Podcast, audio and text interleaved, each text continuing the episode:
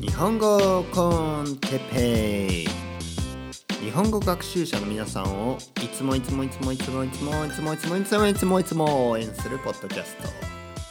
今日は東京について。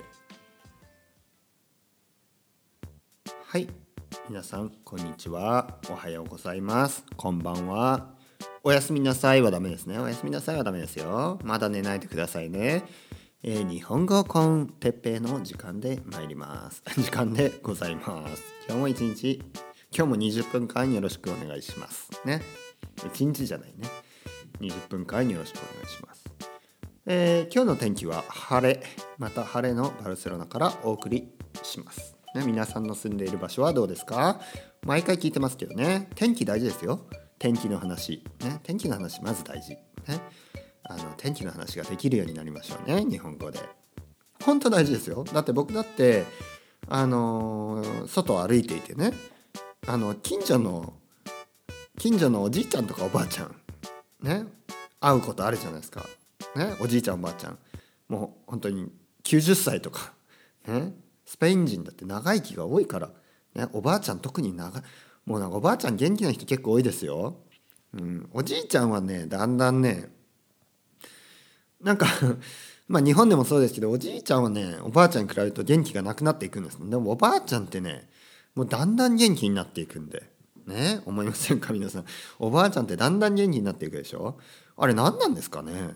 ね特におじいちゃんがね亡くなってからおばあちゃんねまあもちろんねあの大変なあの悲しいことですよ。一人になるって。でもね一人になって元気になる人いますよね。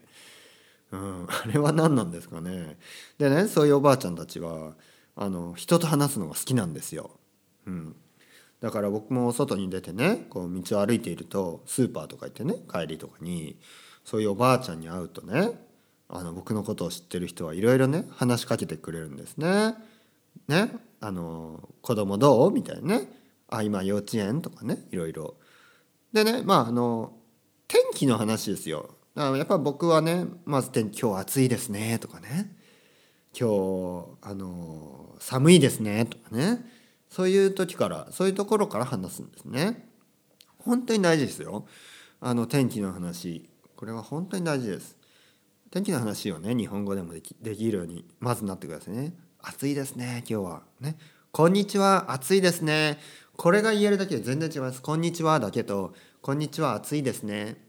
あの、全然知らない人に、こんにちは暑いですねって言わなくてもいいんですけど、例えばなんか本当近所の人とかにね、あの、例えば日本に留学している、あの、人は、あの、もう近所の人も挨拶ぐらいするじゃないですか。ね。で、挨拶してたまにね、話すこともあるじゃないですか。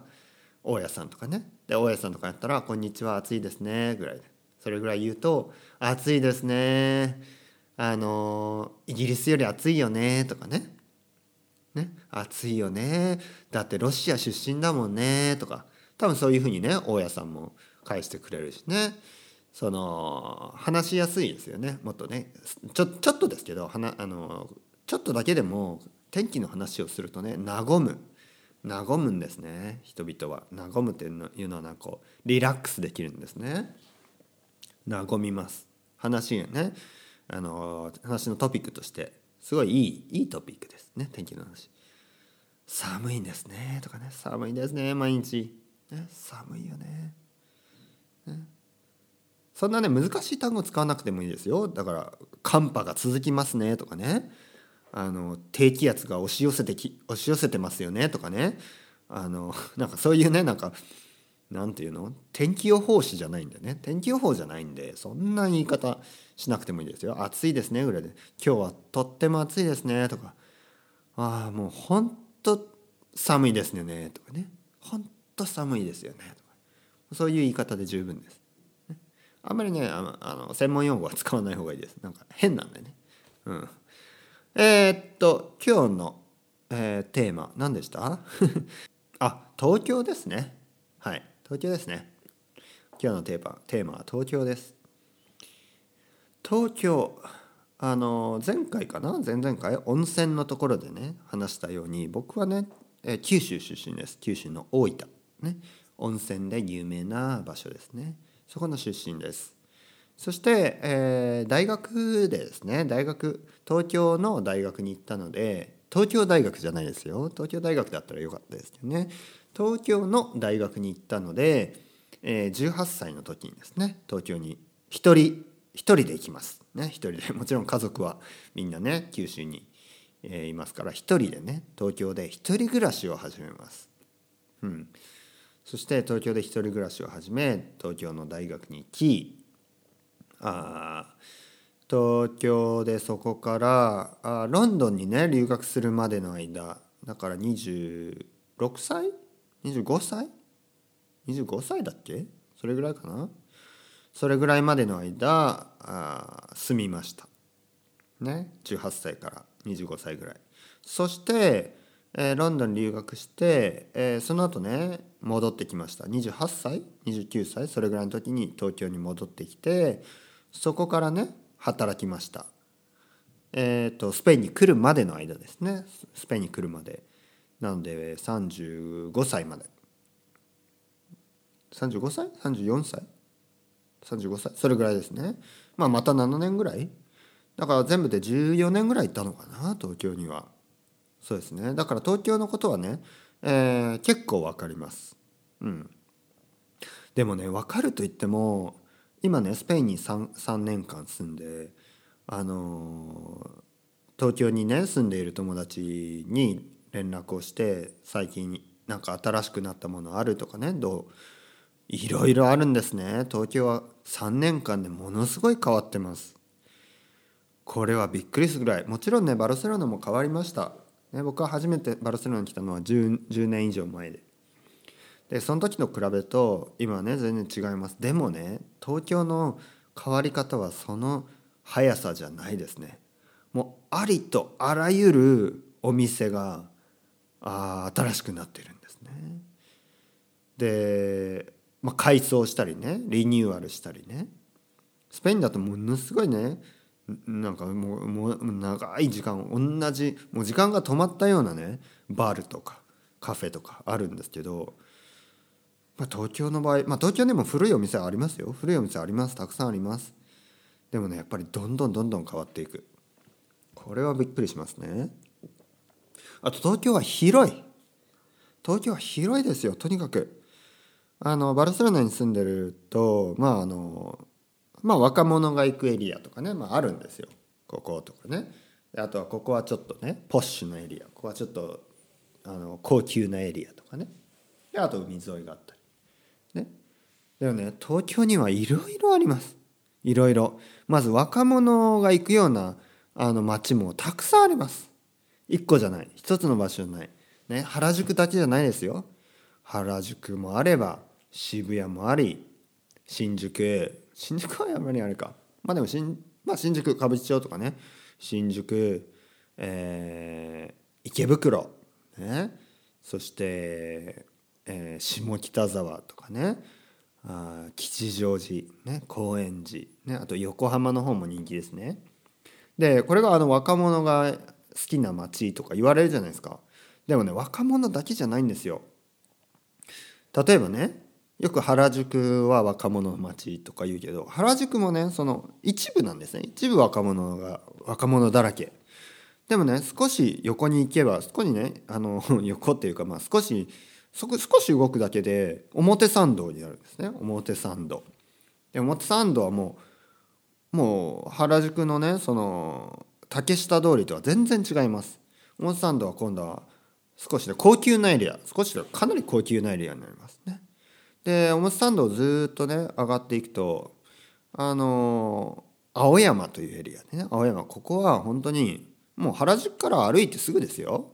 原宿駅から表参道を通過して歩くだけです。でも青山になると本当にあのハイブランドね本当にファッションのあの東京東京のファッションのね中心地と言ってもいいぐらいあの、まあ、あとは世界のねファッションファッションブランドがあポツポツとあるんですね。ポツポツ結構あるんですね。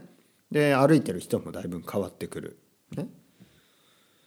もう東京その一つのエリアといってももう道が変われば一つ道を変えるともう急にね変わるんですよ人もあお店もね物も。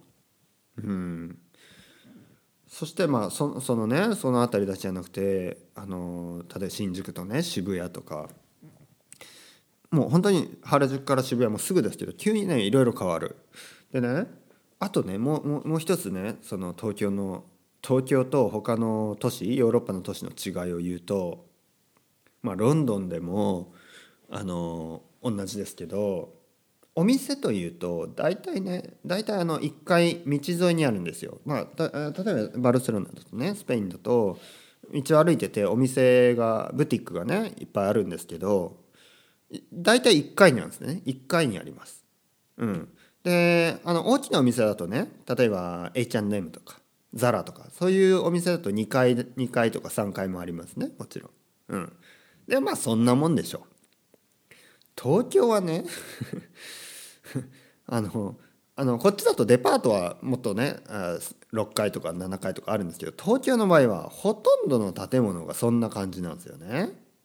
うん、もうなんていうの？1階2階3階4階5階6階7階もうほとんどのビルがそれぐらいにあったり、えー、新宿とかのねあのー、歌舞伎町とか例えば、まあ、歌舞伎町はちょっと良くないか例が。ないろいろな怪しいお店も多いですから。じゃあ新宿新宿渋谷にしましょう。渋谷の方がいい。渋谷にして渋谷のあの道玄坂の辺りとかね。もう1階2階3階もう全てがね、えー、お店が入ってるんですね。あと地下もあります。地下も1階2階とか。で例えばレストランを探してレストランを探して探してる時もあのスペインだとですね歩いて歩きながらレストランを探せばいいんですよ。えー、1回ですからねほとんどが。でも日本東京でレストランを探そうとするとこう首首が疲れます。首が。こう上を見ながらね上を見ないとあの上を見ないと上にねレストランあったりするんでね。あれとんかつとんかつとか書いててとんかつっていうねあの看板が出てねとんかつっていうのはあのフライですね。あの豚肉を揚げたカツレツみたいなとんかつです。でとんかつっていう看板が出ててどどこにあんのかなと思ったら上3階とか書いてるんですね。うん。ね、あと喫茶店カフェですね。カフェ。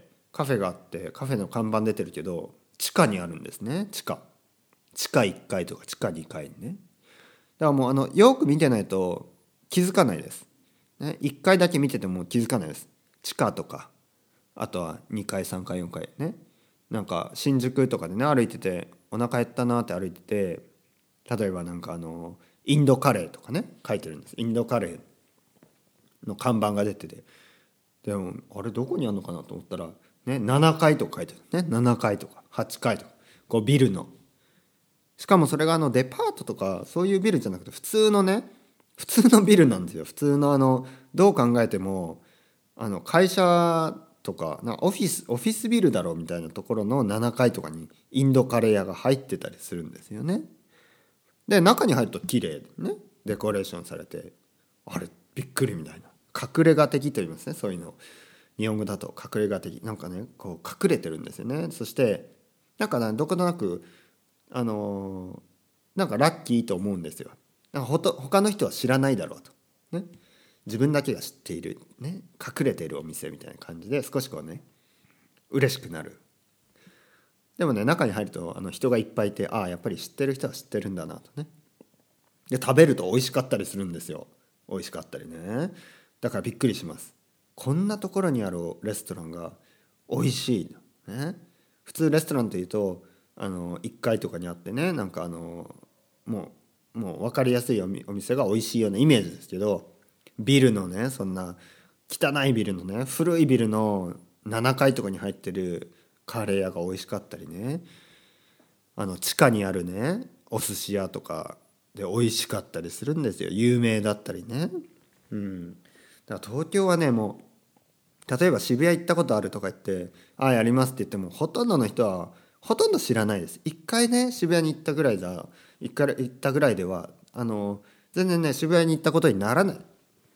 ね？というのもやっぱり1回から7回とか8回とかねそれずっと見見てる人はいないし地下とかね見ながら歩く人はいないしもう表面的ですよ。本当に表面的にね1階にあるお店だけはたーっと見るだけ。上とか下とか見てない。ね？あといろいろ小さい路地とかね小さな道がたくさんあります。でそういうとこにはまた隠れ家的なねレストランだったりカフェとかがあるんですね。うん。マニアックなカフェとかありますね。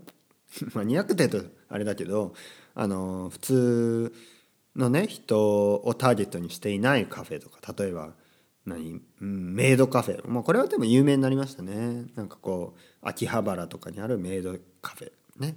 メイドかメイドの格好をしたウェイトレスがあまああのコーヒーをサーブしてくれる、ね、他にもまあいろいろ一緒にゲームができるとか一緒に遊べるとかね。まあいろいろなあ ちょっとまあ僕にはよくわからん。僕行ったことないんで行ったことないんでわからない。ね。カルチャーがそこにあります。あとうさぎカフェね。うさぎと遊べるカフェとか。あの猫カフェ。これ多いですよ。猫と遊ぶカフェね。まあこれも賛否両論ありますね。なんか猫がかわいそうだという意見もあれば猫も嬉しいんだという意見もあれまあ僕にはちょっとまだわからないですね。どっちがいいのかね。猫もあんまり興味ないですし。まあ猫猫好きですよ。好きですけどそんなにねあのわざわざ猫カフェに行こうとは思わないね僕は。あと漫画喫茶とかね。まあいろいろほんのニッチなねあのビジネスがたくさんあります東京には。あらゆるねあらゆる。でそういうお店は大体また2階から上ですね。3階4階とかにあったりするんで見つけられないんですね。うん、あと時間。時間です。例えば渋谷をね昼間歩いてください。で渋谷ね同じ渋谷を夜歩いてください。これがまた違います。昼間の渋谷と夜の渋谷は全然違います。これはあの別にね怪しい怪しいねそういうなんかセクシーなお店が増えるとか。もうそまあもちろんそれもありますけどそれだけじゃないです。夜になるとその例えばそうですねレストランもね昼は空いてないレストランもオープンするし、えー、まあ場所によってはね昼と夜であの違うお店になったりすることもあるんですよ。本当に東京の場合は。例えば昼間はあのつけ麺屋ラーメン屋だったり。で夜は居酒屋になったりね。そういうタイプのお店も増えてます。うん、だから本当に昼間歩いたらあれラーメン屋ね？つけ麺屋だったり。で夜歩いたらそのもちろん中は同じですよ。お店の中は同じだけど看板が変わってね居酒屋とか書いてるんですよね。だからそういうのもねあれこんなとこに居酒屋あったかなと思ったらあれここ昼間は昼はラーメン屋だ。昼間つけ麺屋だ。こういうことにもなります。だから一つのお店なのに昼の顔と夜の顔がある、ね、昼の顔と夜の顔がある。だから東京はね僕は本当にだから14年とか多分住んでたんでしょうけどもうこの3年間の間にすごい変わってると思うしそしてまたあの僕が知らないねところもいっぱいあるんです。本当にいっぱいある。でこれは多分ね東京にもう50年とか住んでる人でも知らないところがいっぱいあるんですよ。だから知らないまま多分ねずっと過ごしていくんですね。あの本当に大きい大きな大都市なんでちょっとねまあ面白いといえば面白いですそのあのそういうのがね疲れる人も多いと思うんですけど僕はね好きなんですね。うん、あのあれだけね大きな都市であの犯罪もね他の世界のね大きな都市よりは少なくあのみんながね規律を守ってまあ、守ってとか言いながら、まあ、その何？電車の中でね結構こうブーンって押したりとかねあと痴漢があったりとかそういうのはダメですよ。そういうのは本当に僕はは恥じるべきものだと思います。ね、とはいえとはいえですよ。やっぱり凶悪犯罪とかねあとスリとかそういうのも少なくてみんながね頑張ってる都市東京、ね、どんな人でもあのどんな人でもあの生きていけるんですよね東京というのはそのあのお金持ちだけじゃないし夢を持ったねあの若者とか貧乏な人とかそういう人も頑張っていけるような、ね、場所なんですね。これはあの日本でもね本当に東京まあ、東京だったり大阪だったりね。大都市はそういうねいろいろな人のいろいろな生き方を受け入れてくれるようなねそういう懐の広さがあるように僕には思います。ね。あの小さい村とかね小さい町とかでちょっと生きづらかったような人が東京に来るとね明るくなったりそういう例をたくさん僕は見てきました。なのでねあの皆さんもねイメージだけで東京はなんかあの疲れるだろうなと思わずにちょっとね機会があったら行ってみてください、ね、日本にまだ行ったことない人まずは東京からそれではまた。 Chao chao hasta luego